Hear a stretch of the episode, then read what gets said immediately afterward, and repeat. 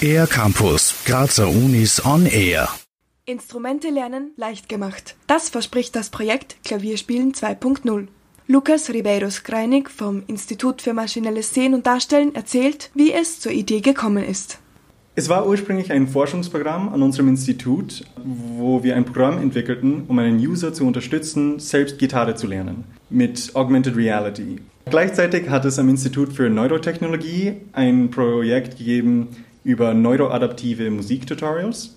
Und das war eine Gelegenheit, unser System für Klaviere umzubauen und kooperativ an beiden Projekten zu arbeiten.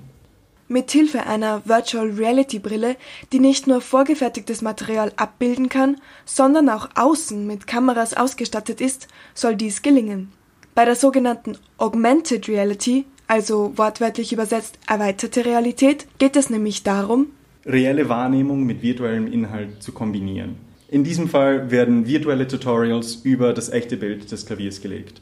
Die Idee ist, den Lerninhalt in das Instrument zu verankern und eine traditionell externe Darstellung des Musikinhalts in das Instrument zu verkoppeln und dadurch die geistige Anstrengung zu reduzieren.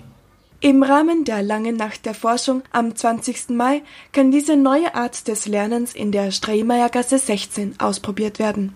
Wir sind nicht am Ende des Forschungsprojekts. Das ist jetzt quasi ein Zwischenprodukt, aber ein Weg, da hineinzuschnuppern und zu sehen, wie das im Endeffekt ausschauen kann.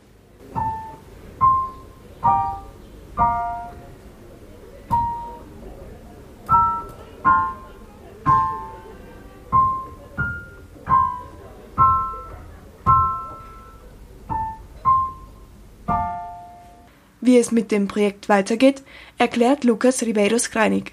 Es ist geplant, daraus neuroadaptive Tutorials zu machen, in der Lerninhalt in Echtzeit dem mentalen Zustand des Users angepasst wird. Zum Beispiel, wenn ein User hohe mentale Beanspruchung hat, löst das eine Veränderung im Tutorial aus. Das passiert durch ein sogenanntes BCI, Brain Computer Interface, was während dem Spielen ein Elektroenzephalogramm aufnimmt.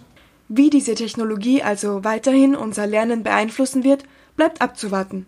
Wer jedoch jetzt schon ein wenig Zukunftsluft schnappen will, ist herzlich zur Lange Nacht der Forschung am 20. Mai eingeladen. Für den R-Campus der Grazer Universitäten Maria Leitzgab.